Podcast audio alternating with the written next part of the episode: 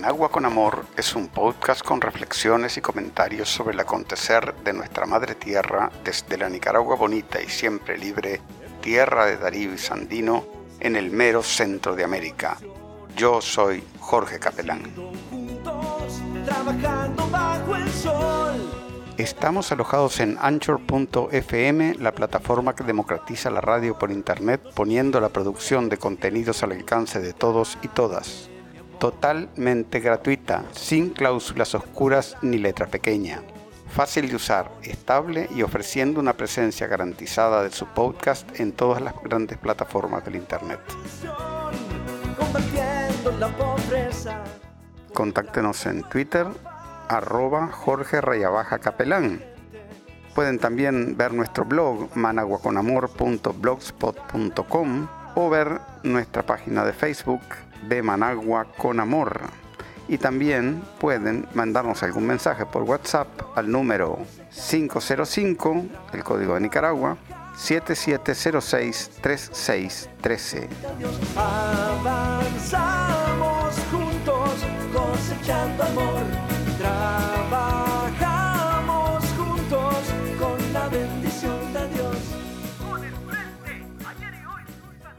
Adelante comandante, vamos a vencer, lo sabes. Adelante militante, vamos con Daniel, lo saben. Adelante comandante. Bueno, aquí estamos eh, desde mi casa de habitación aquí en Managua eh, para un nuevo episodio del podcast de Managua con Amor.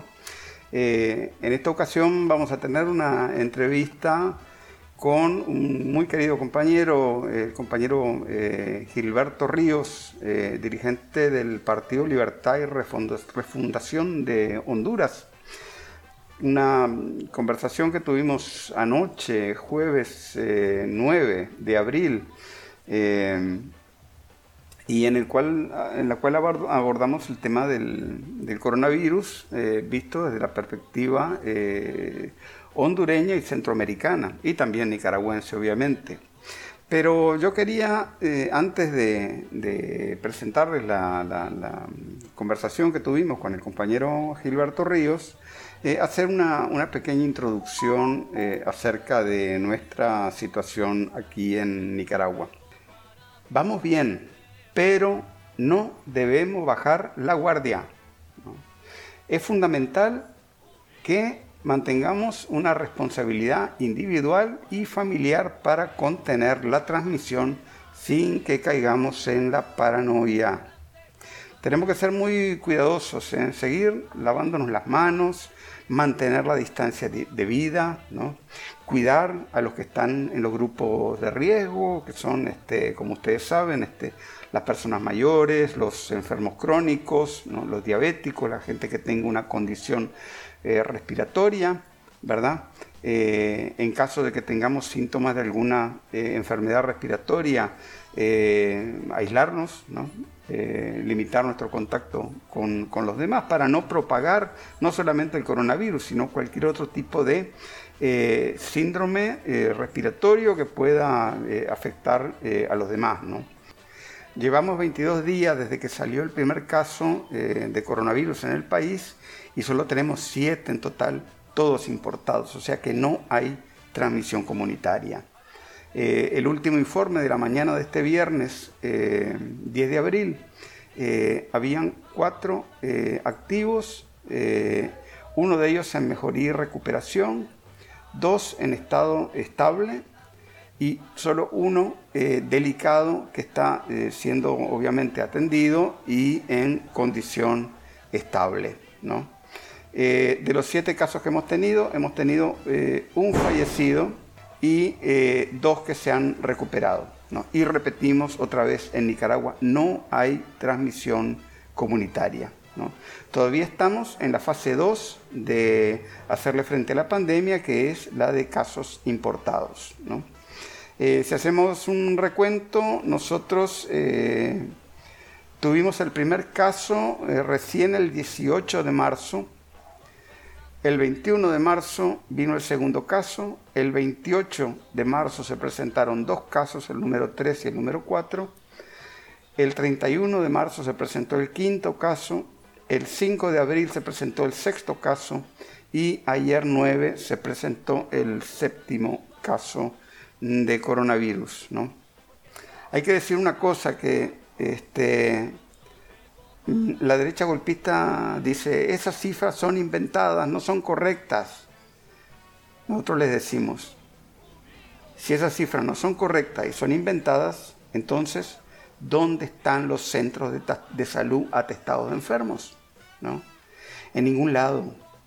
Esos centros de salud atestados de enfermos solamente están en las mentes enfermas de ciertos grupos que lo que buscan es manipular el miedo de la gente o meterle miedo a la gente. Eh, hay que decir claramente que si Nicaragua hubiera seguido una política de cerrar las fronteras, entonces mucha gente por el lado de Honduras y por el lado de, Costa Rica se hubiera metido a cruzarla por puntos ciegos. En realidad la medida de, mantener abiertas las fronteras, eh, lo que ha permitido es una mejor, un, mejor control de los casos sospechosos que puedan arribar al país y también ha permitido hacer conciencia entre la gente de cuáles son las medidas de, cuidado que tiene que observar al estar aquí en Nicaragua, ¿verdad? Eh, y esto también ha permitido tener un teléfono, tener una dirección y todos los días estar en contacto las autoridades con esta persona que ingresó al país para ver cómo eh, va evolucionando, si presenta síntomas o si no los presenta. Pero además lo que pasa es que en todo este sistema de, respuesta que ha desplegado el gobierno sandinista para atajar esta pandemia, eh, también hay un elemento de cercanía con la, con la población. Aquí es muy, muy difícil es muy difícil esconder en, cualquier barrio, en cualquier comarca, la noticia de que un forastero llegó. Vino, vino el pariente aquel que se había ido a Guatemala o que se había ido a Estados Unidos. Ahí regresó, eso se sabe enseguida. Y también es muy difícil eh, esconder cualquier caso de una enfermedad este, potencialmente tan grave como la COVID-19. ¿no? Eh, explicamos, ¿no? El, SARS-CoV-2 es el virus, ¿verdad? Y la enfermedad es la COVID-19, ¿no? En el caso, por ejemplo, de que una persona le dé... Eh, le den los síntomas más graves pues, de, la, de, la, de la enfermedad, que por cierto es eh, una minoría de, la, de, los afectados, ¿no? esa persona tendrá que aparecer en un hospital tarde o temprano. Esas cosas se saben, ¿verdad? Entonces eso permite que las autoridades puedan rastrear los posibles casos de, de, COVID-19 en el país de una manera mucho más efectiva. Van a buscar a la gente a la casa, pero la van a buscar no para meterla presa, como por ejemplo en el caso de, Honduras, ¿no? o para meterla en un centro de internamiento, como es el caso de, El Salvador. ¿no? Por cierto, lugares donde con la aglomeración y la falta de recursos, eh, lo que se hace en muchos casos es infectar a gente sospechosa, infectarla en el propio centro de internamiento o en la propia eh, cárcel. Recordemos que Honduras es famoso por eh, los motines, por lo general por las condiciones tan horribles que hay en las prisiones. Entonces, Aquí en Nicaragua no se busca a la gente para reprimirla, sino que se busca a la gente para atenderla y para decirle qué medidas de, protección debe usar, debe aplicar, ¿verdad? Y, también para este, eh, darle seguimiento, pues si, si, tiene, si está desarrollando síntomas eh, o no, ¿verdad? Eh, después, por otro lado, Nicaragua no podía cerrar, ¿no? Nosotros estamos aquí, estamos funcionando. Estamos funcionando. Sin embargo, el resto de los países al norte de Nicaragua y también Panamá eh, están cerrados, Y van a pagar un precio altísimo, verdaderamente altísimo, por ese hecho, Porque la verdad es que tienen millones de personas, Por ejemplo, en el caso de Honduras, este, pueden salir, creo que es una vez a la semana, según el número de, la, de la cédula, pero como en el caso nuestro, ellos tienen una gran cantidad de la población que depende de ganar dinero en el día para mantenerse. Y, es, y ya han habido varias protestas, ¿no? Eh, porque la gente no tiene que comer en muchos lugares.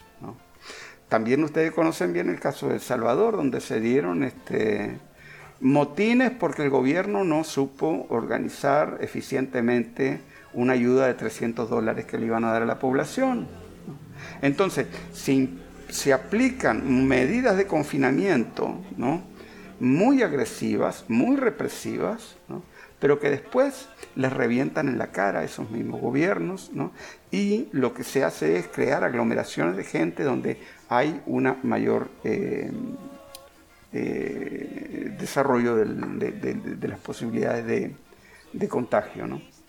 Eh, nosotros aquí en Nicaragua estamos, entre comillas, podríamos decir, a medio gas. Por ejemplo, si uno va, si uno sale por el barrio, ahí está la gente, saca su mesa a la calle porque hace mucho calor en estos días de Semana Santa. Esta es una Semana Santa extraordinariamente calurosa en Nicaragua. Eh, entonces la gente eh, hace vida de familia, ¿no? Pone su piscina ahí, muchos sacan la piscina ahí a la, a la, calle, ¿verdad? Para que los niños se bañen.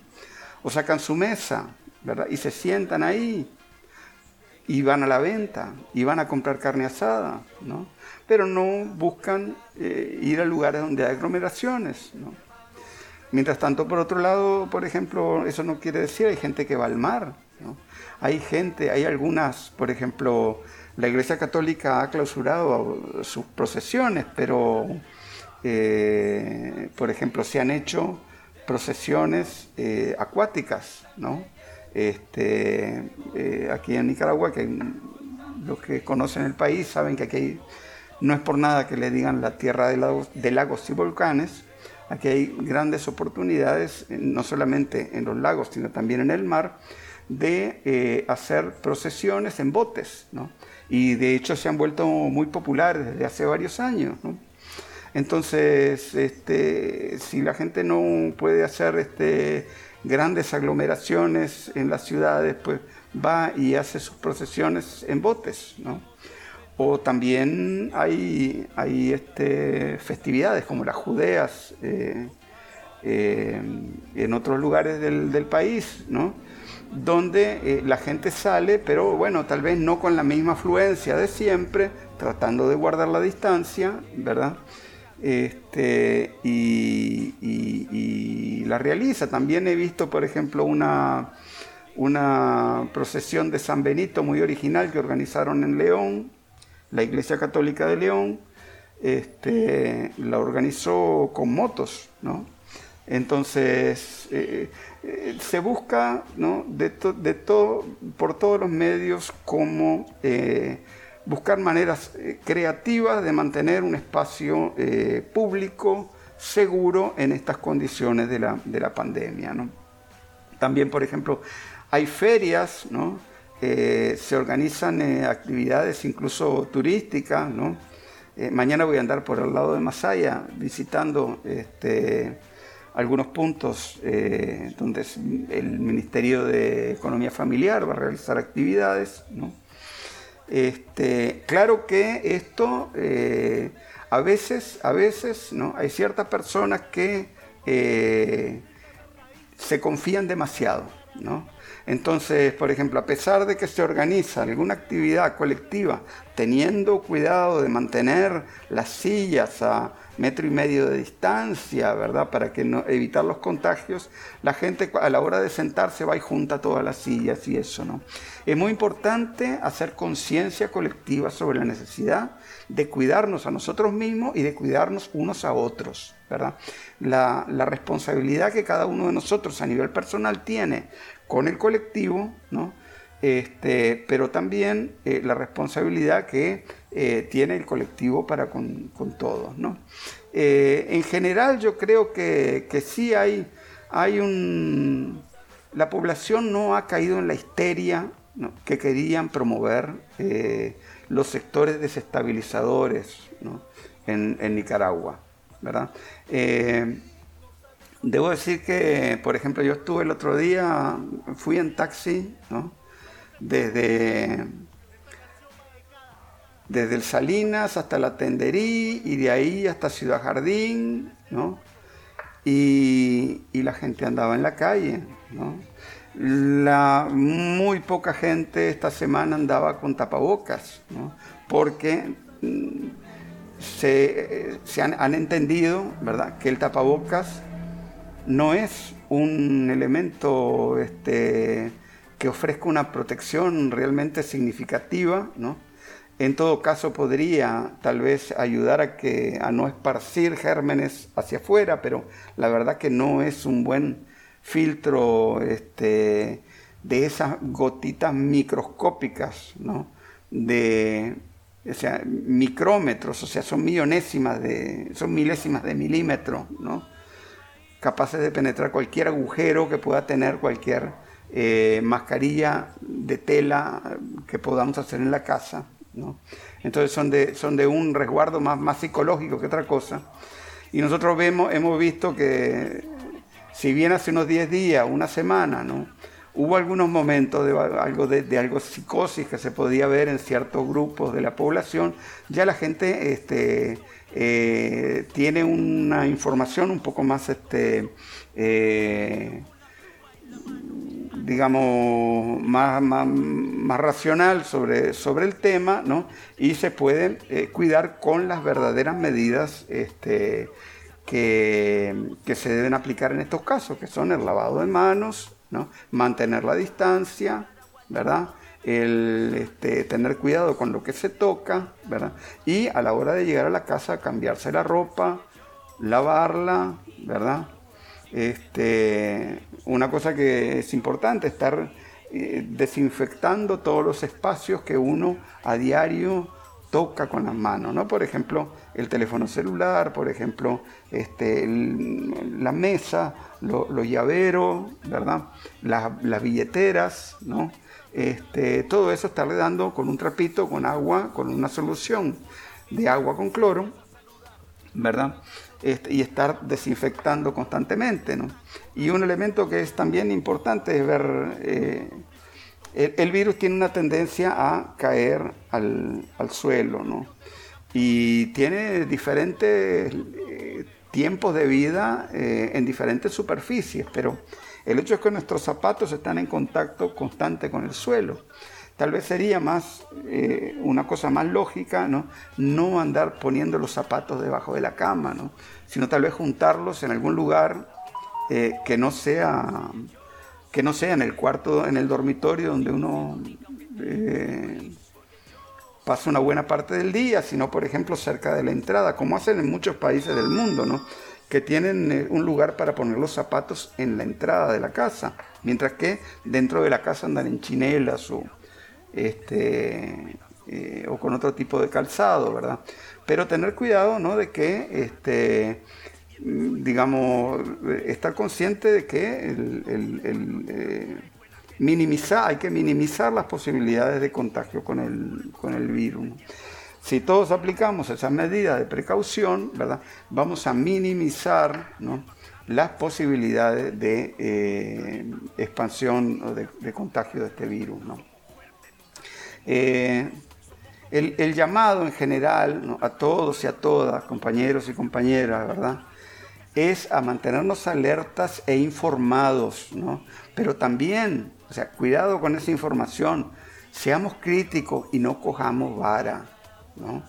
Intereses creados hay en todos lados, ¿no? Incluso también en el seno de la Organización Mundial de la Salud y de la Organización Panamericana de la Salud. Esto sin eh, menospreciar el, eh, eh, el hecho de que la ciencia también es un gran aliado nuestro en esta lucha contra la pandemia, ¿no? Y que, y que la mayoría de los científicos trabaja de buena fe, tenemos que entenderlo, ¿no? Pero también tenemos que, o sea, no, no podemos ser ingenuos, ¿verdad? No podemos nosotros ser ciegos ante un hecho, ¿verdad? Que es que, por ejemplo, el grupo de expertos de asesoramiento científico de la Organización Mundial de la Salud, es decir, el organismo, la máxima autoridad de tipo científico de la Organización Mundial de la Salud, está, o sea, si tiene 15 miembros, 8 de ellos por lo menos, ¿verdad? Es gente que recibe plata significativa, ¿no? Muy importante, de millones, ¿verdad? Ya sea de los principales fabricantes de vacunas, o de la Fundación Bill y Melinda Gates, que a su vez tiene todo un proyecto eh, de penetración en el África y de eh, estar asociada con, los grandes intereses de la fábrica, de, las grandes empresas farmacológicas ¿verdad? y de las vacunas, ¿verdad? y de otros importantes actores de la industria farmacéutica. ¿no? Eh, nosotros tuvimos un, hubo un incidente esta semana y yo les digo, no cojamos vara, ¿verdad? Eh, donde salió esta señora Clarissa Etienne y cometió un grave error, ¿verdad? Ella en una conferencia de prensa, de una manera eh, totalmente eh, conveniente, o sea, más, más sospechosamente arreglado no pudo haber estado, ¿no? Respondió a una pregunta de eh, la página web confidencial, que todos sabemos muy bien que es una, página web del golpismo financiada por el gobierno de los Estados Unidos, ¿verdad? Básicamente pidiéndole que le echara tierra a Nicaragua, ¿no? Y, eh, la señora esta Clarisa, este, Clarisa Etienne, ¿verdad? Yo no sé si por ingenuidad o por mala fe, ¿verdad? O por desinformación, pero realmente la verdad que tengo muy difícil de creer que ella vaya a estar desinformada sobre Nicaragua, ¿no? Dijo que la OPS ha estado muy preocupada por la respuesta que se ve en Nicaragua a la COVID-19. Bueno, eso fue una maniobra burda, ¿me entiendes? Ahí el que en realidad el que pone en la línea, ¿no? De, eh, eh, de, riesgo su credibilidad es la señora Etienne. ¿Por qué? Porque Nicaragua apenas tiene siete casos eh, comprobados de COVID-19, ¿no? un muerto, cuatro casos activos, ¿no? y que vaya a buscar los centros, los abundantes centros de salud, ¿verdad? los miles de centros de salud y las decenas de hospitales que hay a lo largo y ancho del país en busca de aglomeraciones de enfermos por problemas eh, respiratorios. ¿no?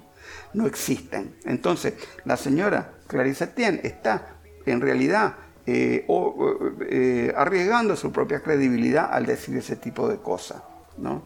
También, por ejemplo, últimamente salió una revista de Lancet, ¿no? que es muy famosa en términos de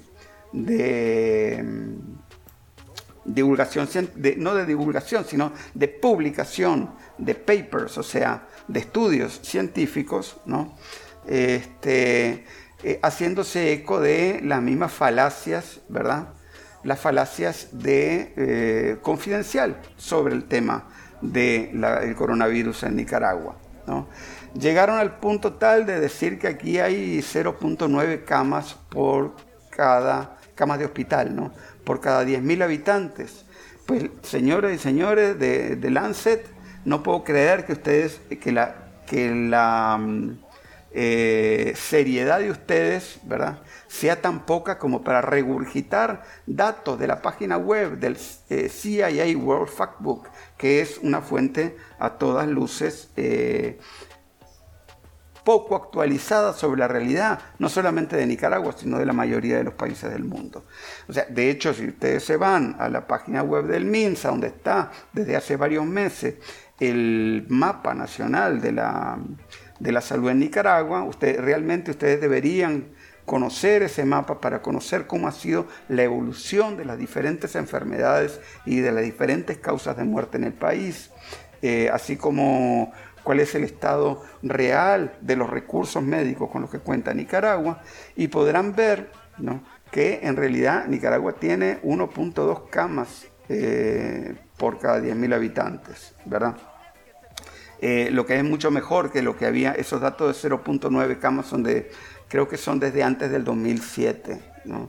Eh, Entonces, se, van a usar, o sea, por favor, ¿no? En términos de propaganda política, ¿no? Se van a usar cualquier medio eh, con tal de hablar mal de Nicaragua, ¿no?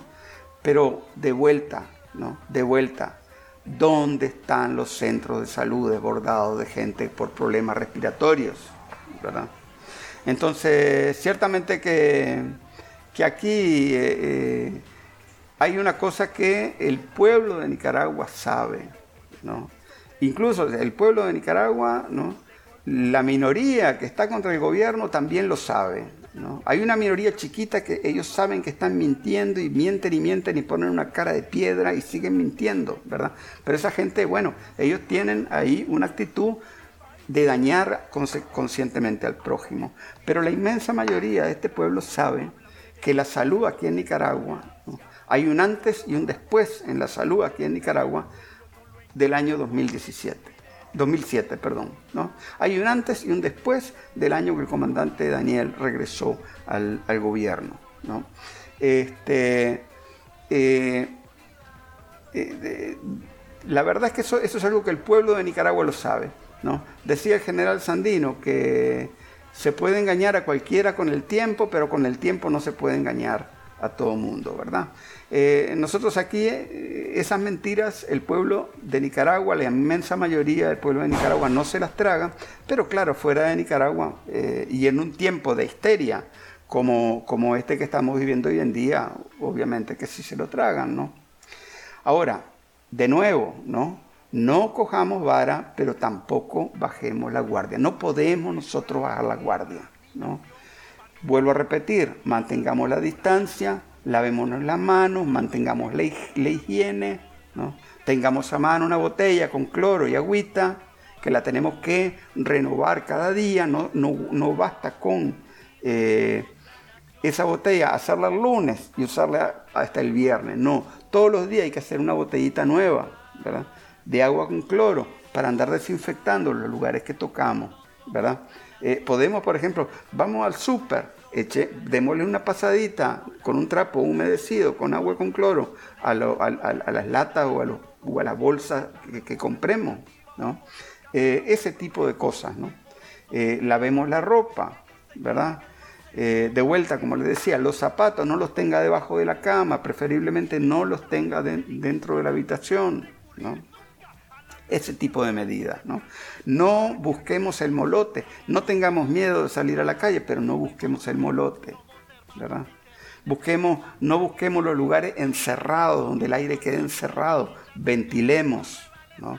Porque el problema también es que se ha descubierto que si una persona con COVID-19 tose, ¿no? Puede quedar, esas gotitas pueden quedar flotando algunos minutos, ¿no? Y ahí es donde nos podemos este, contagiar, ¿no? Entonces, mantengamos ventilado, no busquemos el encierro, ¿verdad? Eh, pero también tenemos que estar claros, ¿no? Que aquí hay toda una histeria a nivel mundial, ¿no? Eh, miren, le voy a decir, ninguna pandemia a nivel de toda la historia de la humanidad, ¿no? Eh, se ha podido combatir a lo bruto. La humanidad ha pasado por unas pandemias espantosas. Eh, una de ellas es lo que se llamaba la peste bubónica o también peste negra. Esa peste acabó con el imperio romano en el siglo VI, eh, en el año 500, 540, 550 y pico de la era cristiana Después volvió eh, en la Edad Media, eh, en los años 1300 por ahí, y después volvió a inicios del siglo XIX y se mantuvo como por 100 años atacando varios países. Era, una crisis provocada por un vacilo, que era muy mortífero, muy mortífero, y, y que ciertamente que, miren, esa, esa, esa misma pandemia, ¿no? en tres periodos distintos, ¿no? acabó con el imperio romano. El imperio romano es como decir el imperio estadounidense hoy en día. Bueno, pues acabó, terminó de acabar con el imperio romano. Cuando pegó en la Edad Media, esa, esa plaga, ¿no? la peste negra, como se le decía, pero era la misma, este, peste bubónica, esa misma hizo una matancina de gente, ¿no? al punto tal de que eh, al pasar eh, hizo que hubiera tan poca mano de obra que los salarios subieran. Y eso le permitió a los trabajadores del campo tener posibilidad de comprar sus tierritas. Y dicen que ese fue el origen de la clase media europea. ¿no? Imagínense semejante cambio histórico que, que ocasionó esa plaga. ¿no? También han habido, por ejemplo, este, otras plagas como la influenza española, que, fue, que ocurrió durante la Primera Guerra Mundial en 1918, ¿no? que mató como a 50 millones de personas de la época. Aquí hoy en día estamos, pero es que no estamos ni cerca. ¿no? Somos como cuatro veces más habitantes de los que había en 1918, pero no estamos ni cerca de llegar a 50 millones de muertos. O sea, estamos lejísimos, ¿verdad? Eh, Vean ustedes los datos de la última cantidad de muertos en el planeta por, la COVID-19 y compárenlo con lo que fue la, la influencia española y se van a dar cuenta. Este, esa, esa pandemia hizo estragos, pero como estaba, en ese momento estaba eh, la Segunda Guerra Mundial, la, perdón, la Primera Guerra Mundial, que fue una matancina de proporciones eh, inmensas, ¿no? Entonces no pasó de ser una anécdota. Incluso dicen la influencia española, pero eran todos los países que estaban en guerra en la Segunda Guerra Mundial la tenían. ¿no? Lo que pasa es que los diarios españoles eran los que más escribían sobre eso porque no estaban metidos en la, en la, en la guerra. ¿no? Pero lo cierto es que este, eh, eh, pandemias, ¿no? de pandemias estamos, eh, estamos llenos, sobre todo, ¿no? sobre todo tomando en cuenta que este, con la globalización se hicieron más baratos los viajes, la gente migraba de un lugar a otro, migra de un lugar a otro, ¿no? Se impuso, por ejemplo, lo que era la producción just in time, justo a tiempo, ¿no? Que implicaba este, no tener cosas guardadas en los depósitos, ¿verdad? Sino comprar lo que hiciera falta en el momento, no importa que fuera algo de China o algo de México o algo de Singapur, ¿verdad? Eh, o de Europa, todo lo que fuera más barato, eso se iba comprando en el momento, lo que se llama la globalización capitalista, ¿verdad? Y, y todas esas cosas obviamente crean condiciones, ¿verdad? Para una extensión más rápida de una epidemia, ¿no? Que se vuelva eh, global, ¿verdad? Este, a lo largo de la historia, la humanidad ha tenido dos, formas, dos formas de eh, superar este tema de las pandemias, ¿no? que es una, aprender a convivir con los gérmenes, por ejemplo, si yo estoy consciente de la importancia de lavarme las manos varias veces al día con agua y jabón, entonces voy a limitar voy a limitar la posibilidad de eh, esparcir o de, o de contagiar o de contagiarme de enfermedades de tipo respiratorio, que a menudo se transmiten por esta vía, y en este caso especialmente de la COVID-19. Este, o sea que se aprende a convivir con los gérmenes, o también eh, aprendemos o logramos hacernos inmunes a esos gérmenes. ¿no? ¿Inmunes cómo? Bueno, inmunes con el gran invento que tuvimos en el siglo XX, que son las vacunas, ¿no? que implican inyectar en el cuerpo una versión eh, debilitada ¿no? de, del agente patógeno, sea un virus, sea un, un germen, ¿no? Que a su vez haga que se activen los anticuerpos o sea, que el cuerpo active eh, enzimas y otras sustancias que vienen, van a ir a buscar cómo destruir a cualquier virus de ese tipo que logre entrar al cuerpo de uno. Eh, nosotros en los últimos 120 años se ha, logrado un avance enorme en la comprensión de estos fenómenos. Piensen que en el caso de la, de la peste negra o de la peste bubónica, se tardó 1500 años, o sea, del siglo 500, del, año 500 y pico, en la era cristiana, hasta inicio del siglo XX, casi 1500 años 1400 años, se tardó en, darse, eh, en descubrirse que se trataba de un, eh, de un bacilo que venía de una rata que era picada por pulgas y luego transmitida a los humanos. Cuando los científicos se dieron cuenta de eso, fueron capaces de eh, dictar medidas ¿verdad? para eh, prevenir la aglomeración o la, atracción de ratas, ¿verdad? Este, por eso es muy importante las medidas que, permanentes de desratización que impulsa el gobierno sandinista aquí en Nicaragua, ¿no? Que por cierto no las impulsaban los gobiernos neoliberales en la época liberal, ¿verdad? Este, y, después, al saber de qué, de qué vacilo se trataba, buscar eh, cómo desarrollar una vacuna y esa vacuna se ha desarrollado y hoy en día, ¿no? Hoy en día la... Hoy en día la... Este, eh, la peste bubónica es una, una, peste muy controlada a nivel mundial. ¿no? Eh, miren, 1500 años para darse cuenta de cuál era la causa de la peste bubónica. Durante muchos siglos, ¿no?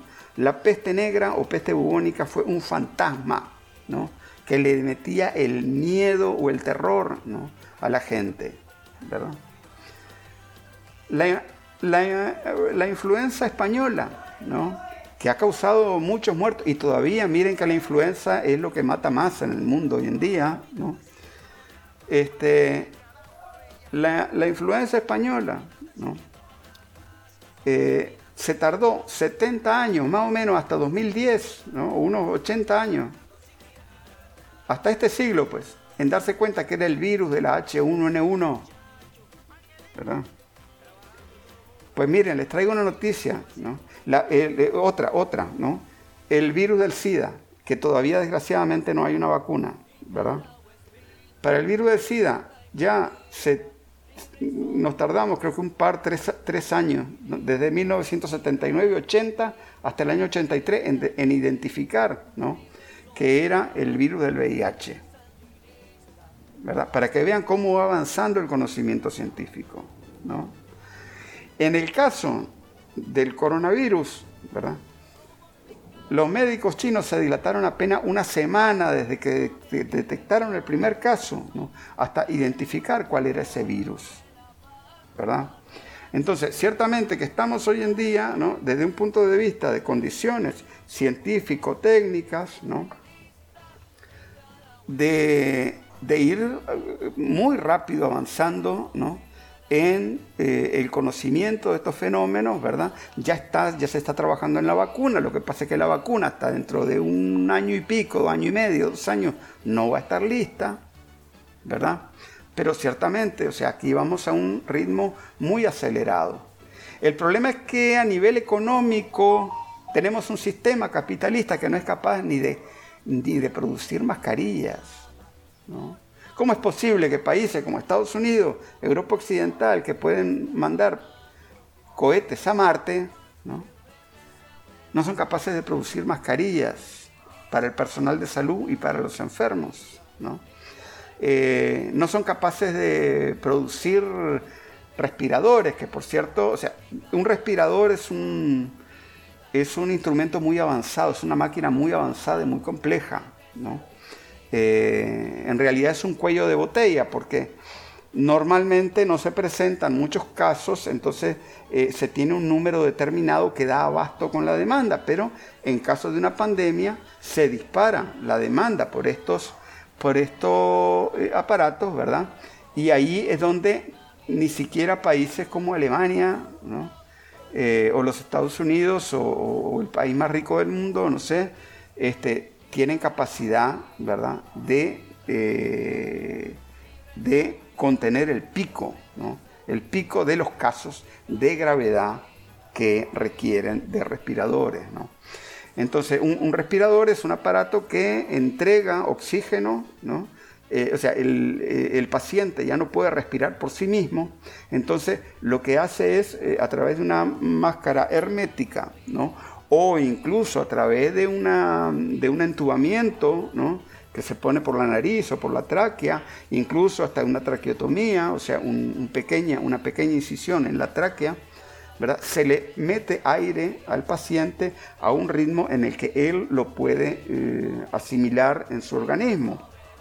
¿no? Este, eso, eso requiere de un, todo un trabajo de computación y todo eso automatizado bastante complejo. ¿no? Eh, entonces, esas máquinas no son sencillas, imagínense que aquí en Nicaragua los tenemos, pero tenemos que priorizarlos.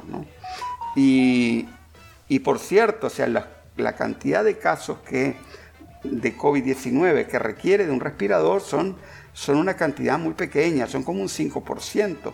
Pero claro, cuando se presentan muchos casos, eso inmediatamente este, satura las, posibilidades de cualquier, de cualquier sistema médico en el mundo. ¿no? solo de Nicaragua, que la derecha anda diciendo es que aquí hay pocos respiradores, pocos respiradores hasta Alemania tiene, ¿verdad? Este, eh, entonces, eh, nosotros aquí, ¿no? estamos eh, atajando esta pandemia. Llevamos ya varias semanas, no, no tenemos transmisión local. O cuidado, ¿no?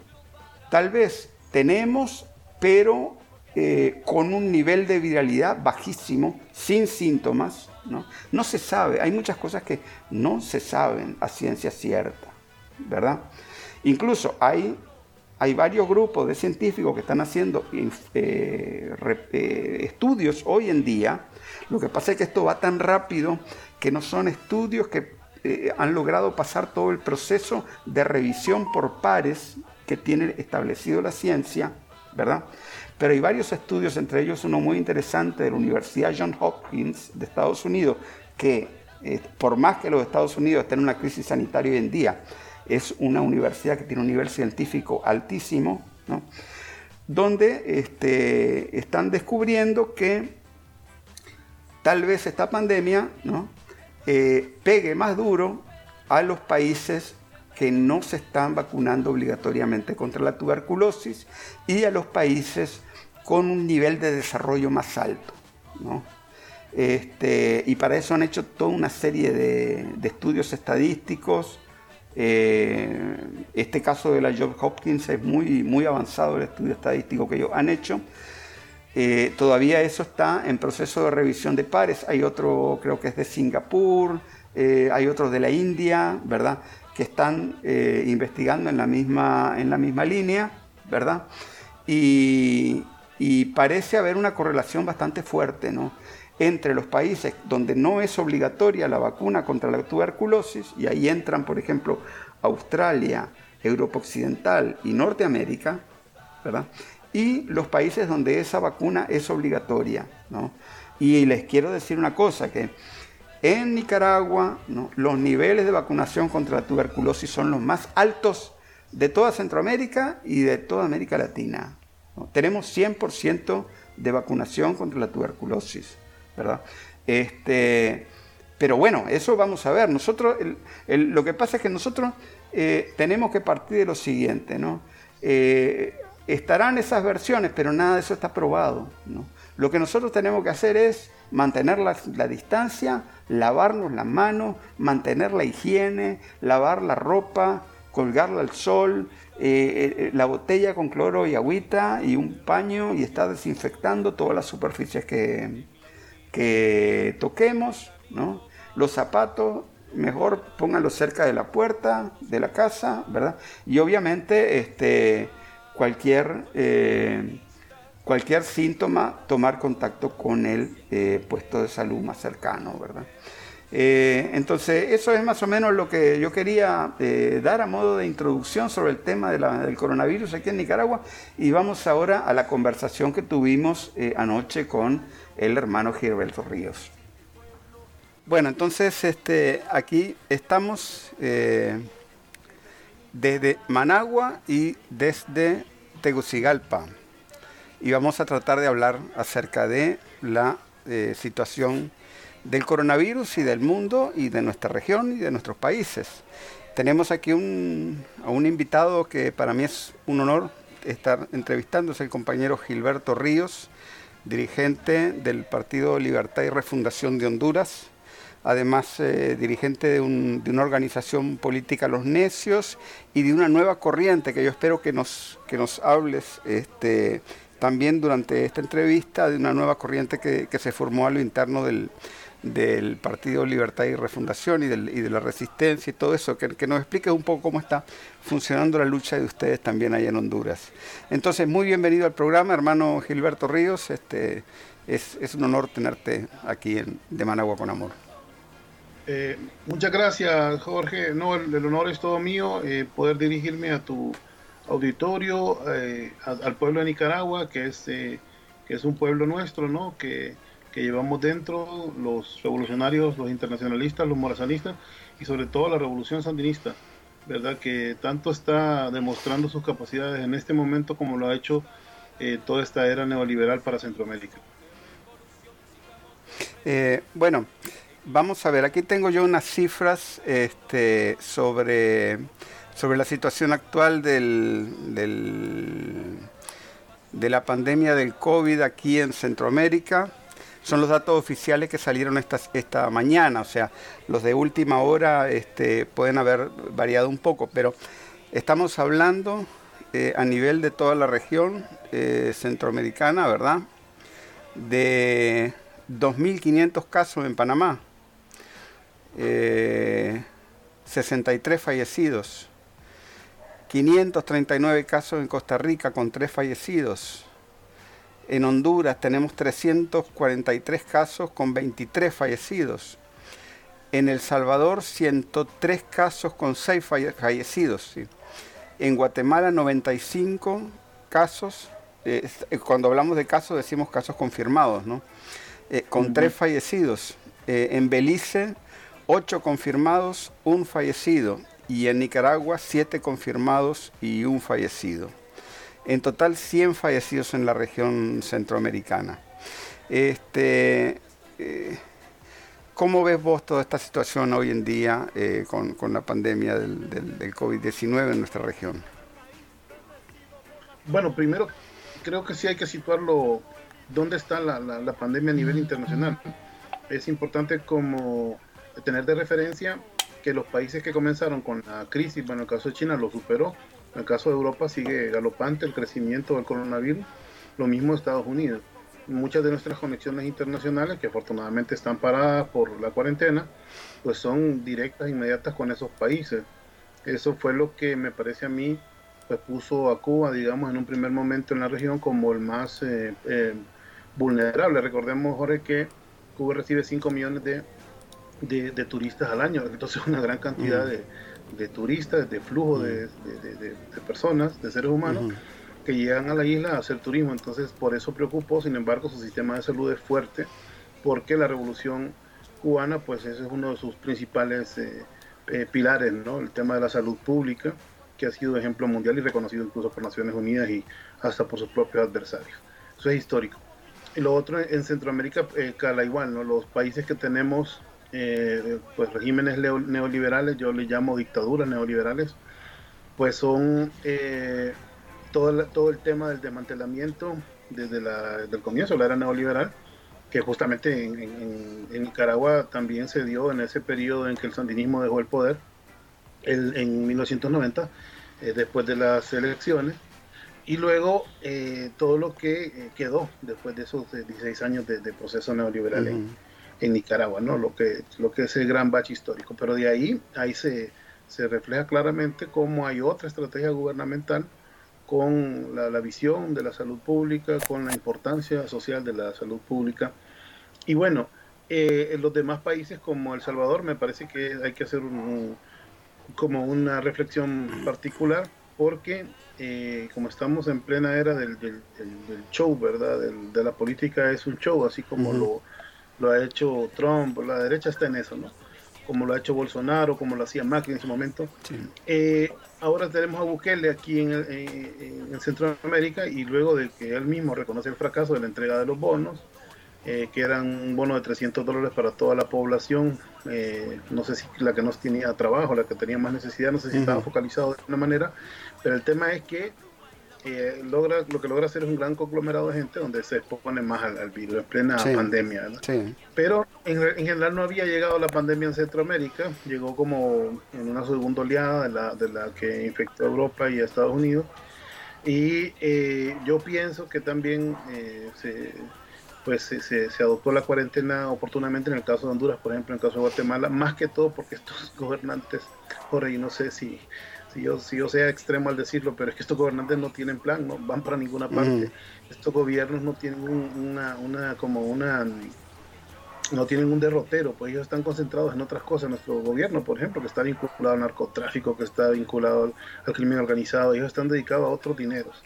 Y a saquear el Estado de Honduras, pues entonces esto de la pandemia les viene como a nivel dedo porque les da control poblacional mientras ellos manejan una gran cantidad de recursos, en el caso de Honduras, bueno, en el caso de El Salvador también una, una importante cantidad de recursos, eh, en el caso de Guatemala también, y empiezan a, volver a ese, esos modelos de gobiernos eh, que están pues con la mano extendida para, ustedes, si salen adelante. ustedes ahorita en Honduras eh, no pueden salir a la calle cualquier, en cualquier día, ¿no? Eso es según el número de cédula. Es correcto, sí, yo tengo por ejemplo permiso los, los viernes, eh, porque mi terminación es 9 de mi identidad y solo los 9 y 0 podemos los viernes, los lunes los 1 y 2 y así cada día 2. Para evitar las aglomeraciones en la calle. Sí hay casos eh, importantes que consideramos que el, hay que evaluar el, el 19 de abril donde se ha prorrogado el toque de queda. Eh, vamos a ver si pues si, si se puede volver a salir a la calle o si se va a, prorrogar aún más. Eh, eso en cuanto a la emergencia, digamos, médica. Pero después lo que viene es lo peor, ¿verdad? Es el tema económico, estructural, ¿verdad? Que es donde yo pienso que deberíamos también estar apuntando todas las fuerzas progresistas de América Latina ya, ya hubo reuniones virtuales, no sé si, si te diste cuenta, de grandes expositores en estos días sobre cuestionar la deuda externa de nuestros países, por ejemplo. O sea, ese tipo de cosas son importantes. Yo creo que la, la profundidad de la crisis capitalista da para, para que se, se, analice el tema estructural, se profundice en la propuesta y se luche por cambios estructurales. Pues, sí, sí, sí, sí. Yo, eh, un, un, un eh, punto aparte merece la situación del Salvador, donde Bukele endeudó al país este, enormemente para, para hacer frente a esta situación. Y al mismo tiempo también este no, o sea, sin eh, creando una serie de problemas este, para la sobrevivencia de la gente, ¿no? Y además me endeudó con el FMI por razones humanitarias. Cuando Venezuela hace un mes más o menos estuvo pidiendo un préstamo al Fondo Monetario de 5 mil millones de dólares, era ni siquiera, o sí, creo que era ese el monto. Eso eh, no, no prosperó porque son organismos altamente politizados, le están prestando a su monigote en El Salvador, que es el, el que les hace pues eh, los mandados en Centroamérica al, al, poder norteamericano. Entonces Bukele es bastante absurdo para los que tenemos formación política y los que tenemos algún conocimiento de la izquierda, es un personaje bastante vacío bastante eh, peligroso, además por ignorante y por atrevido, Y, bueno, ya lo demostró cuando militarizó la, la, Cámara de Diputados. Por cierto, solo quería mencionarlo, pero también está el caso de, de, Argentina, creo que es, que están tomando, eh, que acordate con lo del préstamo al FMI que le dieron a Macri, ¿verdad? Que fue sí. 50 mil millones de dólares, lógicamente, para tener dominada y controlada la economía argentina. Eh, por, cierto que Fernández ha salido con una posición muy indigna diciendo que no que no van a recurrir al préstamo internacional para salir de la crisis. nuestros países deberían plantearse si tuvieran un proyecto de nación, que ahí volvemos al marxismo clásico, ¿verdad? Cuando decimos que esto no es una burguesía nacional, lo que tenemos en nuestros países son los mandaderos del Fondo Monetario, del Banco Mundial, de oligarquías así criollas, ¿verdad? Y cada vez esa estructura eh, neofeudal, ¿verdad? Se va evidenciando más porque no resuelve los problemas de la población. Eh, yo creo que, como te decía antes, eh, Jorge, creo que la crisis da para profundizar más en cada uno de los temas históricos de la izquierda latinoamericana. Claro, claro. Yo incluso, bueno, eso yo estaba pensando porque en, en los en el mainstream de los medios, ¿no? Se, se acostumbra, se dice hoy en día, a veces un poco de una manera un poco frenética, ¿no? Cuando uno escucha hablar a los opinadores de la CNN o de los medios europeos, ¿verdad? Entonces, eh, con, con, cierta, este, con un énfasis muy bastante histérico en el fondo, ellos repiten de, una, de una, una, y otra vez que el mundo no está en una, en una crisis financiera, sino que está en una crisis de sanidad pública. ¿no? Y yo la verdad es que dudo mucho de que eso sea cierto. Para mí en realidad esto es una crisis financiera y, estructural capitalista disfrazada de pandemia. ¿no? Bueno, esa es una tesis bastante eh, difundida, ¿no?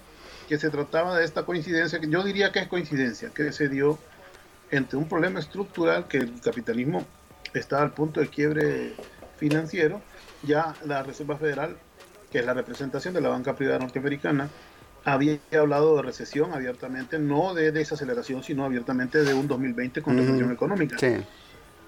Entonces, lo de la pandemia, que Trump, justamente porque además su sector es el del sector servicios, eh, se abstiene de entrar en, el tema de frenar la economía, porque quien se va a salir afectado es su sector económico. Y al, hacerlo, un país que recibe tantos millones de extranjeros al día, recibe un bombardeo del, del, coronavirus que lo hace perder el control completamente. Y me parece, y esperamos que no sea así, que en el caso de México también se ha actuado tarde, ¿verdad? Porque esas son ciudades, eh, aeropuertos, ¿verdad? Son todas o sea, hay millones de, de, extranjeros al día, ¿no? y entrando y saliendo. Entonces, eh, para mí sí hay una exposición, pero bueno, claro. esperamos pues, que el gobierno de López Obrador actúe a tiempo, que, claro, ahora, vaya a descomponer el problema. Fíjate que si, si uno se mete en la página de Google, ¿no? el, el mapa de Google del, del, coronavirus está basado en los mismos datos que, el, que los otros mapas pues, este, oficiales ¿no? que hay, que, que muestran el avance de la pandemia. Pero el mapa de Google tiene una tiene un mérito que los otros no tienen y es que refleja la magnitud de la pandemia en cada país por millón, o sea, casos por millón de habitantes, ¿no? En casos por millón de habitantes. Y si uno se pone a, ver, por ejemplo, eh, en el África, ¿no? Incluso en Sudamérica, en todo, todo el, territorio desde prácticamente desde México hasta Panamá, los niveles de casos de coronavirus por millón de habitantes son bajísimos. O sea, esta pandemia en realidad está afectando sobre todo a, una serie de países occidentales, eh, independientemente del caso de Irán, que es una excepción, e incluso donde, donde sale un número más o menos alto de casos por millón de habitantes en China, está muy focalizado en la provincia esta, o sea, en donde está la ciudad de Wuhan, ¿verdad? porque en realidad en el resto de China no ha habido tantos casos. Incluso hay teorías que dicen que puede ser que, que sea porque en los países del, denominado tercer mundo ha habido una eh, vacunación contra la tuberculosis mucho más extendida, obligatoria en realidad para todos los niños, se cumpla más o menos, mientras que los países llamados industrializados dejaron de hacer eh, esa vacuna eh, como una parte del, programa básico de vacunación de la gente. Eh, ¿no? no, sabemos, ¿no? pero lo cierto es que si uno, si uno mira este, si uno mira la incidencia ¿no? Por millón de habitantes, es mayor en los países imperialistas y en los países ricos en general. Bueno, también es que su densidad poblacional es enorme, ¿verdad? O sea, son países que, como lo recordamos de los primeros capítulos de, en las venas abiertas de América Latina, cuando recordamos que, por ejemplo, la isla británica no es más grande que el territorio de Honduras y Guatemala juntos, ¿no? Es decir, estamos hablando de, de, que son porciones de tierra densamente pobladas y hay 80 millones de habitantes, ¿no? Y eso, eh, pues, con los niveles de vida que tiene, porque, bueno, desde, desde, su época moderna, porque hicieron colonias y porque hicieron y ahora son también los que, los que controlan las finanzas del mundo y parte de la industria, por supuesto. Entonces, sí, yo creo que el análisis sigue siendo eh, análisis de clase el que se debe hacer. ¿Quiénes son los afectados? para empezar, pues, ¿no? los trabajadores, una gran cantidad de personas que tienen que estar en contacto y que tienen que moverse. ¿Quiénes son los que mueren en los centros eh, públicos, ¿verdad? ¿Cuál es su sesgo de clase? Porque yo, yo quisiera más que el sesgo de edad, porque eso es, ese es el clásico informe eh, o sea, Naciones Unidas, ¿verdad? Que no nos explica el problema, ¿verdad? ¿Cómo se dieron los contagios? Entonces, todo el enfoque que nosotros tenemos que darle debe ser un enfoque completamente diferente. Eh, claro, claro. por ejemplo, estaba, estaba viendo un informe hoy sobre Nueva York, por ejemplo, que no sé si los latinos ahí son, este, creo que el 28%. Sin embargo, el 36% de los muertos son latinos. De todos los muertos. Sí, yo vi, yo vi la, nota, por cierto que lo publicó Jorge Ramos, que no es de mi agrado mm. como periodista, por su posición siempre sí, sí. Pero eh, lo publica porque él es un gran defensor de los latinos en Estados Unidos. No está tan, son seis o siete puntos, digamos, la diferencia entre población. pero es una sobre representación, o sea, es una, sí, sí. Pero pienso que tiene que ver con el tema del de, el sector servicio al que se dedican la mayoría de los latinos, que son los que más en mm. contacto social entran, ¿no? ¿Verdad? Entonces también habría que ver, como te digo, el, el, bueno, ahí el sesgo identitario étnico y también el sesgo de clase, porque ese tipo de análisis nos va, a, nos va a ayudar a entender mejor cuáles son, digamos, las fuerzas afectadas en esta coyuntura. Claro, claro. Y bueno, incluso este eh, son además los sectores sociales que no tienen seguro y no tienen este, ¿no?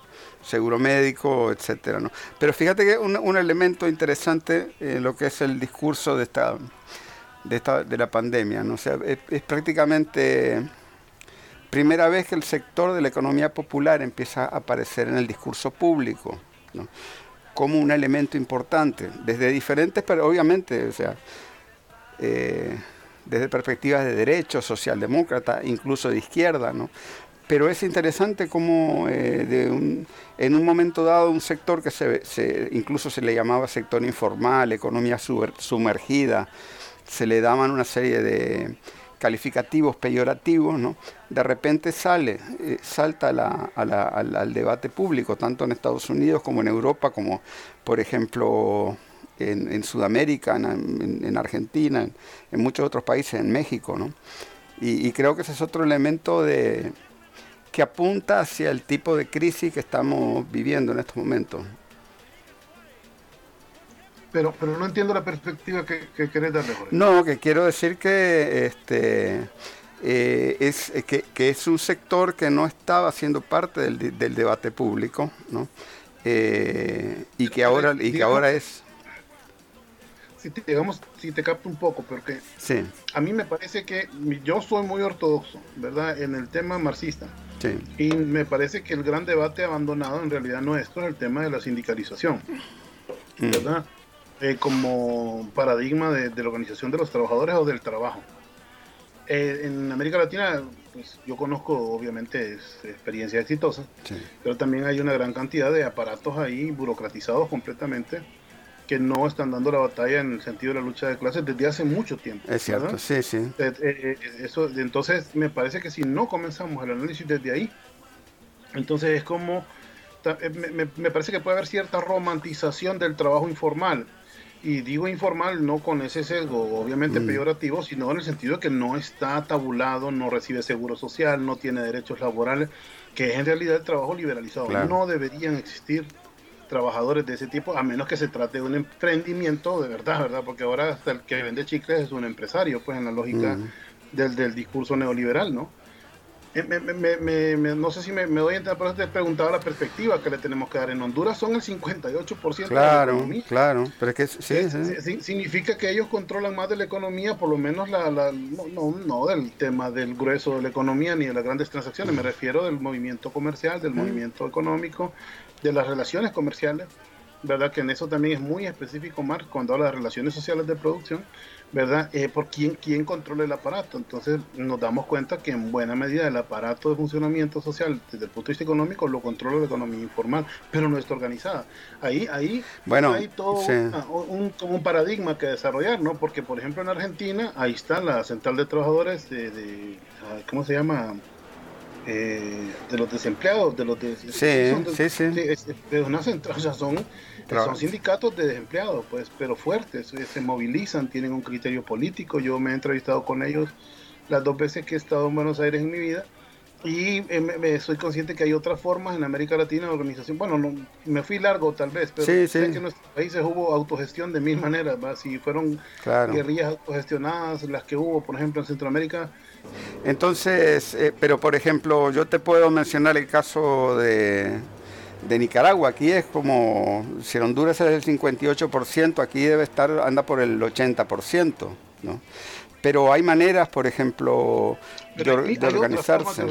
incluso cultural en Nicaragua. Claro, la historia, diferentes que dejó la revolución, que se creó a través del, bueno, de las fuerzas sociales económicas también, cooperativas y otras formas de trabajo que desarrollaron en aquel momento. Y eso hay que activarlo y tiene vigencia.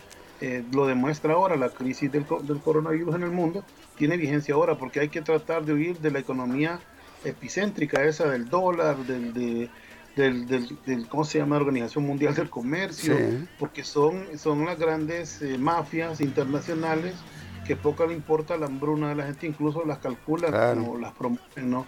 Entonces para ellos todo eso es negocio y eh, también hay una versión, una visión ahí eh, apocalíptica de alguna de ellas, ¿no? Que no piensan que el resto de la humanidad debe sobrevivir. Entonces, yo digo que es importante volver al punto este de la profundidad con la que debatimos cada una de estas cosas, que todos estamos en, como en la obligación de aprovechar el momento, porque eh, el, mundo no podía continuar como estaba, Jorge, no, era imposible, o sea, no, eso estaba... pero pero las fuerzas hegemónicas lo que están eh, haciendo ahorita es viendo cómo echan a andar la máquina otra vez, claro. No, él estaba, o sea... Eh, y, no va a cambiar nada para ellos. Y la gente tiene que entender que si no nos organizamos, si no hacemos denuncia, crítica, social profunda. El derecho a la alimentación no puede ser un derecho, eh, digamos, normado por el mercado en el mundo. El derecho al, agua potable, el derecho a cosas tan elementales que la humanidad ya pudo, pero hace mucho tiempo que el capitalismo sigue desarrollando sus capacidades enormemente productivas y del desarrollo de la ciencia, pero en el tema de la distribución, pues la humanidad está en en, unas condiciones eh, terribles, pues, ¿verdad? De atraso, de subdesarrollo, de, de, emergencia de hambre. Pero es, es, increíble, es increíble que no, o sea, no, no, no puedan producir mascarillas. ¿No?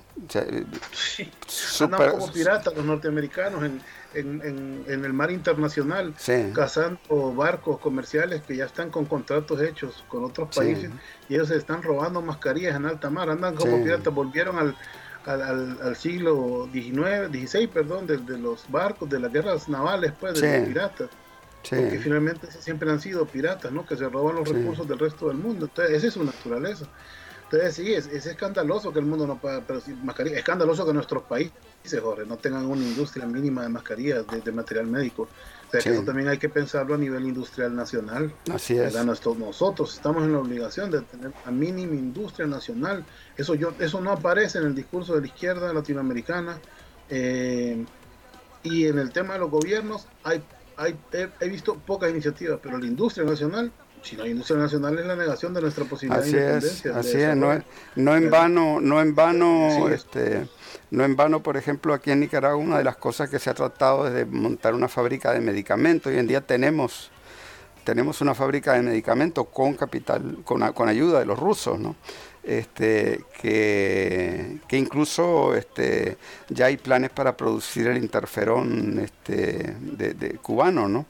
Eh, aquí, ¿verdad? Pero, pero todas esas cosas son todas este, industrias. No, en el caso de la revolución, en el caso, en el caso de la revolución sandinista, disculpa mejor, yo no quiero dejar de hacer este apunte. Eh, acordate que antes, no sé cómo será ahora, que vamos a cumplir dos años de aquella mm. agresión, por cierto, pero eh, antes del día aquel fatídico 19 de abril, Nicaragua ya estaba produciendo el 90% de sus alimentos, ¿no? No sé ahora. Ah, sí, sí, sí. eso, no, fíjate que, fíjate que interesante, ¿no? Aquí con el golpe, ¿no? Lo que no pudieron, o sea, lo que se desarrolló más fue la agricultura. Por eso es que cuando, por eso es que cuando los golpistas dicen que tienen líderes campesinos como Medardo Mairena, uno se pone a reír porque esos campesinos no, no, no cayeron en la trampa del tranque, porque si ellos se hubieran metido al tranque, entonces eh, ellos habrían sido uno de los primeros eh, afectados, como de hecho lo fueron todos los sectores populares. ¿no? Entonces, la producción agrícola más bien aquí este, ha tenido, e, es uno, es uno de los es uno de los sectores que ha estado eh, apuntalando la economía. Lo, lo, más, lo más afectado obviamente fue el turismo, por ejemplo, ¿no? ese tipo de cosas, pero, pero aquí la prioridad por la alimentación es una cosa bien central, bien central, porque, porque para nuestros pueblos eh, la soberanía alimentaria es, es, un hecho, es, es, un acto fundamental de soberanía para todo lo demás. Claro, claro, claro, es histórico, ¿no? Superar el hambre. Claro. Eso es importante, porque esa es la historia de pues, del atraso y el subdesarrollo de América Latina. Pero bueno, es, eso, eso por ejemplo es una visión estratégica del desarrollo de la independencia ¿no? nacional que Nicaragua lo ha podido llevar a cabo por, pues, por el gobierno sandinista, lógicamente. Entonces, e, eso, eso es, eh, por ejemplo, son cosas que dentro de la coyuntura se deben destacar. Los modelos mm. nacionales de salud se están discutiendo en todo el mundo, incluso en Europa. ¿verdad? Eso debería ser, la salud debería ser algo de acceso universal, ¿verdad? a todo nivel y hay capital en el mundo para cubrir con eso. Pues. Pero es donde nosotros tenemos que ir a, que siempre hay que apuntar a cómo corremos la, la barrera de, del capital trabajo, ¿no? Cómo le arrebatamos eh, ese trabajo que nos ha quitado el, capital, ¿verdad? Para el, para el, beneficio de la clase trabajadora, de la humanidad en su conjunto, ¿verdad? Con las rentas universales y cosas así que, que, deben pensarse para los ancianos, para los niños, para, o sea, son cosas que, la humanidad debe aprovechar estas coyunturas para superar. Ahora, la tendencia es la contraria. La tendencia es que los neoliberales de profesión van, estén buscando un modelo más represivo, que ya tengan formas más, eh, más avanzadas también de control mm. poblacional, que podríamos, podría ser algo de lo que estamos viendo en este momento. Sí, el... una planificación todavía más aguda con, con, la agresión. Es decir, mm. su, su, sistema se les vino abajo y ahora qué van a hacer? Bueno, ahora van a sacar los dientes, ¿no? Sí, los el, camino, el, el, paquete de Trump y el paquete que lanzó la Unión Europea ¿no? son inmensas transferencias de dinero eh, a la gran, al, o sea, al, al, gran capital y a los bancos. ¿no? en forma... claro, porque... Lo que vamos a rescatar es hora de rescatar a los bancos. Eh, sí, sí, está, le están, lo que pasa es que le están echando más gasolina al fuego, ¿no? Y, están creando una situación este, eh, muy insostenible, todavía más insostenible, ¿no? Eh, ahora, fíjate que, fíjate que ya el año pasado, ¿no? Ya este la, la eh, Lagarde, ¿verdad? La, que estaba en el, la que fue presidenta del Banco del Fondo Monetario Internacional. Y este, ya ella hablaba de los cuatro jinetes del apocalipsis el año pasado. Después vino Cristalina Georgieva, la nueva presidenta, y hablaba de que estábamos, ella a fines del año 2019, ella decía, estamos a las puertas de eh, una, un crash como el que hubo en 1929. ¿no? Y Warren Buffett, ¿no? el millonario más archimillonario de todos los millonarios, decía que el, el capital especulativo era igual al, al PIB mundial. Y eso decía, según mi criterio, eso es una burbuja. Eso lo decía él a final, o sea, se veía que esto iba a reventar. Yo lo que no me imaginaba, yo veo la pandemia esta como el alfiler que se acercó al globo y lo, y lo ponchó. ¿No? Lo hizo reventar. Sí, y yo pienso que, que, es así de rápido, va a ser, o sea, la muestra es ya, porque como la cuarentena, bueno, tiene en casa más del 45% de la humanidad. la cuarentena es, importante a nivel global, ¿verdad? Eh, creo que la cifra iba, iba a, crecer esta semana, no estoy seguro, pero imagínate la mitad de la población mundial metida en su casa. Sí. Entonces es impresionante. Entonces eh, lo que viene es lo preocupante, pero yo, yo tenía un debate económico y político, para los marxistas no puede ser de otra manera también, ¿verdad? O sea, tiene que ser al mismo tiempo. y era que yo le decía a unos compañeros eh, que el dinero ahí estaba, pues que los recursos ahí están para salvar ahorita mismo a la humanidad. Entonces, que se, que se entienda que esto no es un debate técnico, de distribución de presupuesto, no sé, es un debate político, es un, debate de cómo se usan las riquezas de la humanidad. Pues. y las riquezas de la humanidad están concentradas. Viste que eh, Forbes hizo un nuevo, un nuevo ahí conjunto de 2.100 mil millonarios en el mundo, ¿no? es la meseta. de la, de la concentración del capital. Tienen como el 80% del capital mundial. Es una locura. Ah. Ellos concentran el capital mundial. O sea, el pueblo, los pensadores, eh, el hombre de a pie, la mujer de a pie, tiene que pensar, tiene que razonar todo el trabajo que realiza para ganarse ah. eh, su vida. Tiene otro valor, ¿verdad? Que está siendo acumulado por por, eh, por una élite, tanto nacional como internacional, ¿verdad? Pero eso es de lo que hay que cambiar es el modelo de acumulación, ¿verdad? Y de claro. de la... Ahora, fíjate que, fíjate por una cosa, ¿no? Los chinos, por ejemplo, ¿no? si ellos quieren reactivar su economía y todo eso, ellos pueden imprimir plata de la nada, pero a, ubicar esa plata en sueldos, en trabajo, en producción de cosas de la economía real, para dinamizar la economía, ¿no? Pero ¿qué es lo que pasa con los países occidentales? Ellos viven de crear plata de la nada. Pero ¿para qué usan esa plata? Para tapar agujeros eh, financieros de las mismas de los bancos. Eh, yo te digo una cosa, yo veo unas tendencias en Occidente de seguir echando gasolina al fuego y cada vez más recesivas, mientras que por otro lado China, que ha podido salir más rápido de la pandemia, está en mejores condiciones para salir adelante ella. Lo que pasa es que, que ese desarrollo chino después vaya a arrastrar el desarrollo del resto del mundo, eso yo creo que va a tomar tiempo. Bueno, yo no pienso como que ese, ese horizonte pueda ser necesariamente negativo. Yo creo que la economía china es un buen ejemplo para casi todas las economías del mundo. Oh, por supuesto, por eh, supuesto, ¿no? Aún en, en un mundo post-capitalista, o sea, me refiero, o, o, al menos como conocemos el capitalismo en este momento. No, no estoy diciendo en ese debate eterno de que si China es comunista o es capitalista. Nosotros sabemos que es una economía mixta dirigida por un partido que tiene influencia, por supuesto, de capitales y de grandes capitales, etcétera, ¿no? Eh, pero que es, es, la economía de vanguardia, la economía eh, en el mundo en todos los sentidos y va a emerger con mayor fuerza en este momento. Ese es, de hecho, desde el punto de vista ideológico, esa es economía liberal y en tanto sea economía liberal y no sea neoliberal, es mejor. lo que lo que posiblemente si fuera en manos de China sería un, un estado un poco más keynesiano. ¿verdad? Sería siendo eso, ¿no? O, a, lo sumo representaciones socialdemócratas en América Latina, pero eh, eso es esperar como demasiado de la... No, y, que en última instancia, o sea, y que, y que en, eh, y que en última instancia en China, o sea, el Estado controla los bancos, ¿no? Pero en Occidente son los bancos los que controlan los estados. Sí, sí. Y aquí en América Latina, bueno, lo que pasa es que ellos se han sabido meter. Yo, yo leía las estadísticas, escribí un artículo sobre el tema China y me fijé que son 250 mil millones de dólares eh, los que se están invirtiendo en América Latina mm. para el 2023. Es, esa es la inversión. Son cinco años, esos son cinco años de inversión. Sí y ahora eh, acaban de, tener su banco de inversiones que también van a sacar otro capital de ahí. Es decir, su forma de, crecer eh, es de reestructurar, digamos, eh, estados, el capital a nivel mundial es, una obra de arte. Pues su capitalismo avanza o su estado avanza o su socialismo avanza, como queramos leerlo, mm. porque la verdad que puede ser, puede tener muchas lecturas. de una manera muy acelerada, muy planificada, eh, ellos no paran. Bueno, miremos a Nayib, ¿verdad? Ellos no les interesa, ¿no? Una tendencia ideológica adversa, conservadora, ni todo lo que pudo haber dicho el mismo Nayib de China cuando el FMLN eh, eh, cerró las amistades, perdón, tendió las amistades con China, ¿no?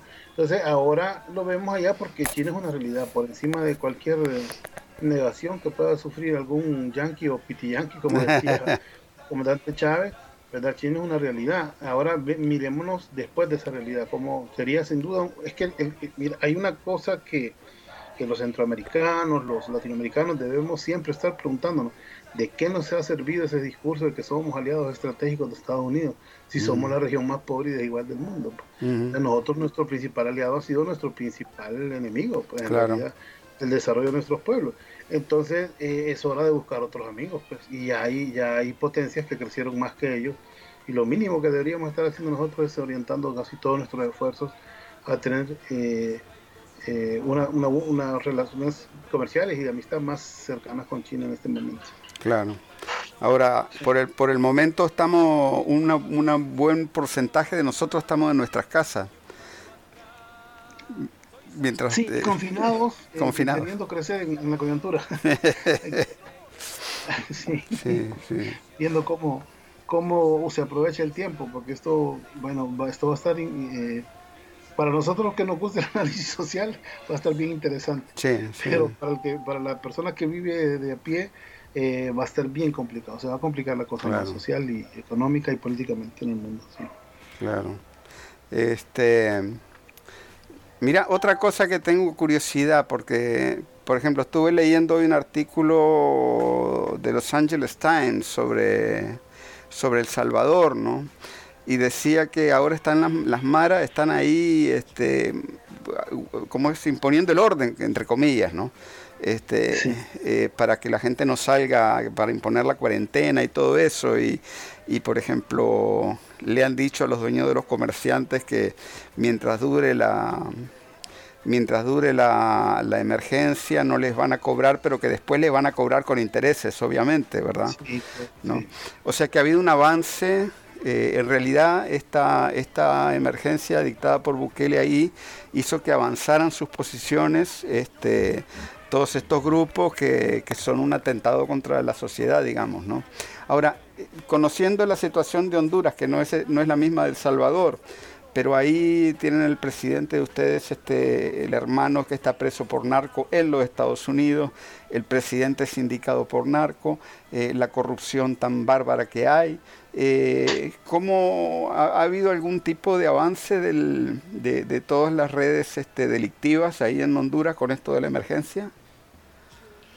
Pues en realidad aquí, eh, yo, bueno, primero creo que el principal negocio del tanto del, sector afiliado a Juan Orlando Hernández como el sector oligárquico que representan es el tema del narcotráfico. Pero es que el narcotráfico sí recibes eh, apoyo de la del Ejército de Honduras, de la Policía Nacional, de sectores, ¿verdad? No todos. Hay sectores decentes en ambas instituciones. Y, eh, y sobre todo quien se encarga directamente de la supervisión, traslado, y es, específicamente Estados Unidos, pues, y su ejército de ocupación aquí en el país. O sea, eh, ese es el negocio. Ese es el principal, ese es el que más capital mueve en Honduras. Ese deja alguna, deja alguna ganancia para el país, y luego están las expresiones del crimen organizado. Eh, la principal es la del Partido Nacional, el Partido Gobierno, que se organiza para saquear instituciones del Estado, ¿verdad? que son los que más le cuestan al pueblo porque se han robado una enorme cantidad de dinero. Por eso te decía que la pandemia a un gobierno como este le vino, pero de verdad de, postre, porque eh, ya gestionaron una cantidad de más de mil, o sea, cercana a los mil millones de dólares, aquí mm. son como 25 mil millones de lempiras para atacar solo los efectos de la pandemia. Y de repente salen en, cadena nacional diciendo que ya ejecutaron la cuarta parte, ejecutaron, o sea, no, hay ningún informe de nada.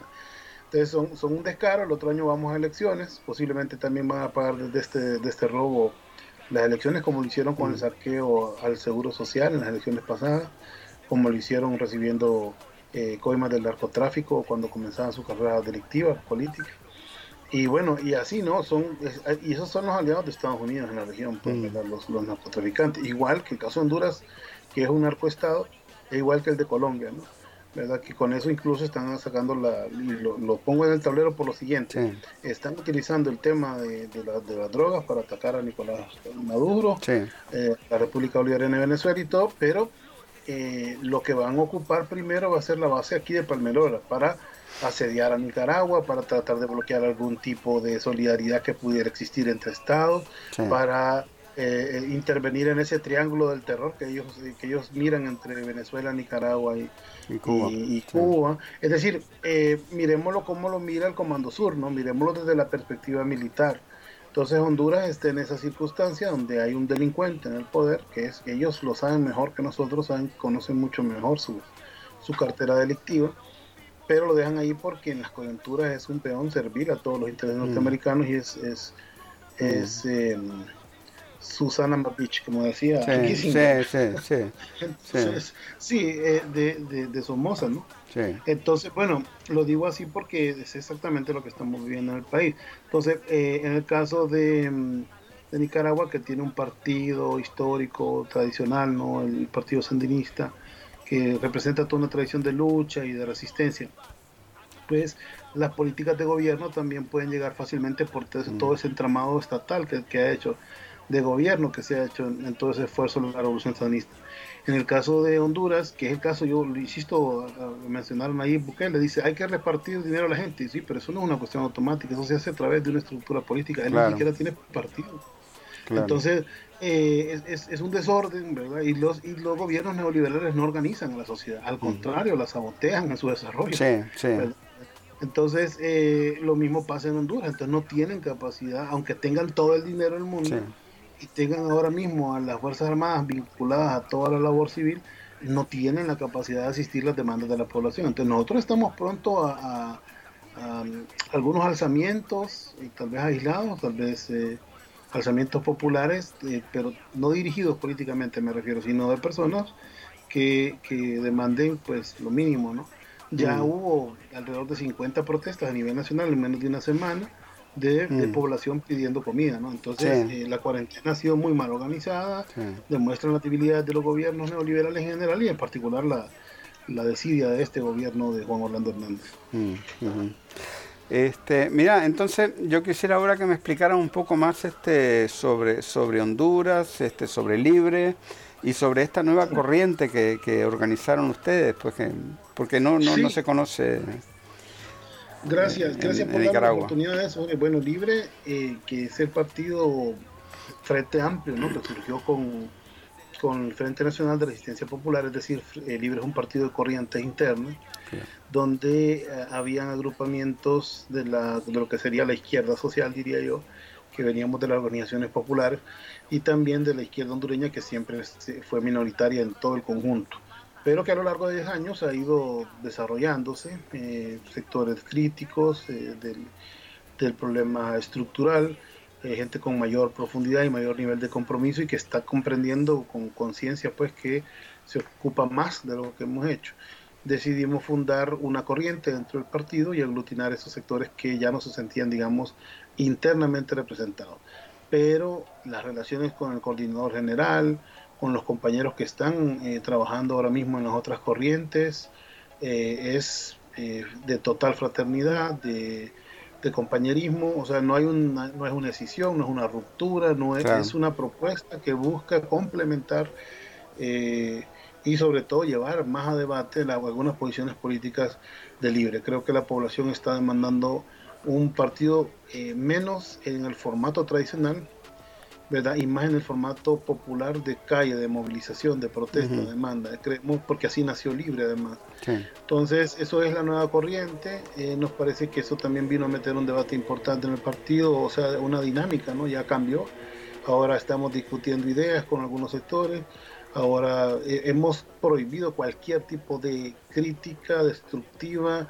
insultos, entre camaradas, a que no compartamos posiciones, las generales evidentemente sí las compartimos, el fin de la dictadura, el cuestionamiento al modelo neoliberal, al, sistema capitalista, es un partido social eh, socialista democrático, o sea, los estatutos nos llaman a nosotros al socialismo. Mm. Entonces, eh, no es la socialdemocracia, es el socialismo democrático, ¿verdad?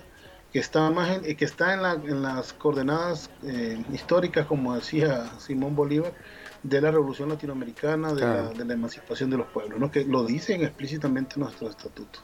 Entonces, eh, esa es la nueva corriente, se ha fundado con Carlos Eduardo Reina, quien es hijo del instructor Jorge Arturo Reina, hermano también del, o sea, él es sobrino, Carlos Eduardo sobrino de eh, Roberto, eh, Carlos Roberto Reina, el presidente de Honduras en el periodo 94-98.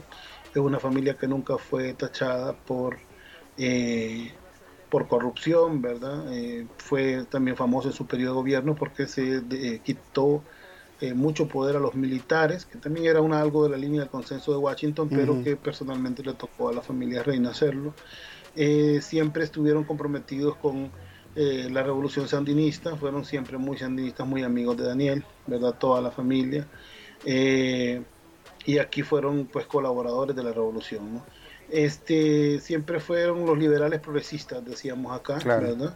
Y eh, liberales, sí, es cierto, venían, tienen ese origen liberal, fueron co-gobierno con, con la parte siempre progresista de los gobiernos liberales, incluso cuando eran neoliberales.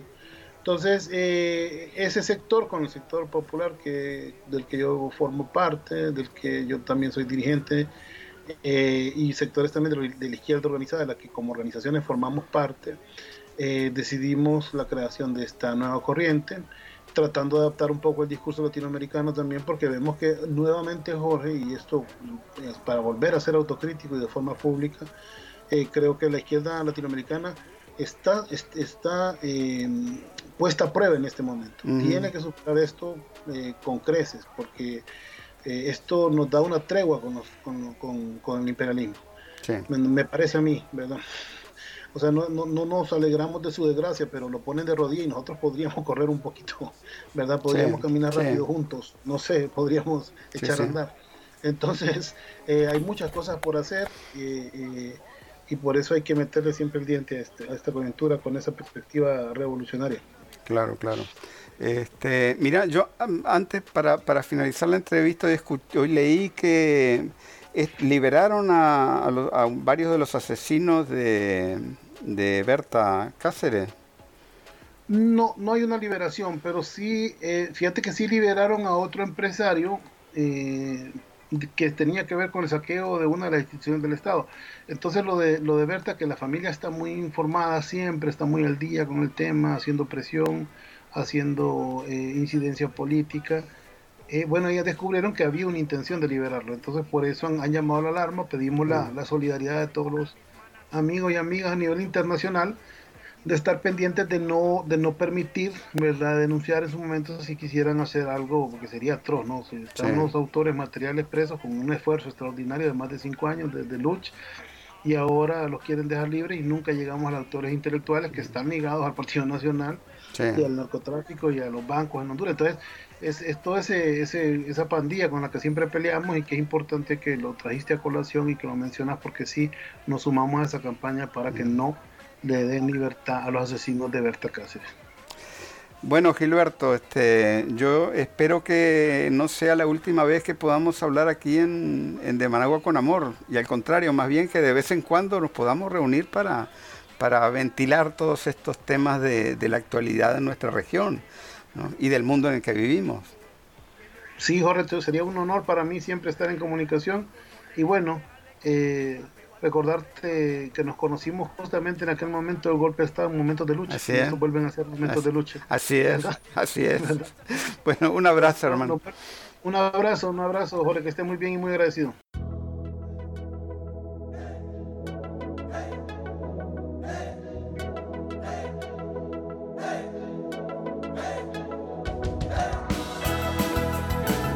Este ha sido otro episodio del podcast de Managua con Amor. Más temprano que tarde estaremos de regreso con reflexiones y comentarios sobre el acontecer de nuestra madre tierra desde la Nicaragua bonita y siempre libre, tierra de Darío y Sandino en el mero centro de América. El abrazo de Sandino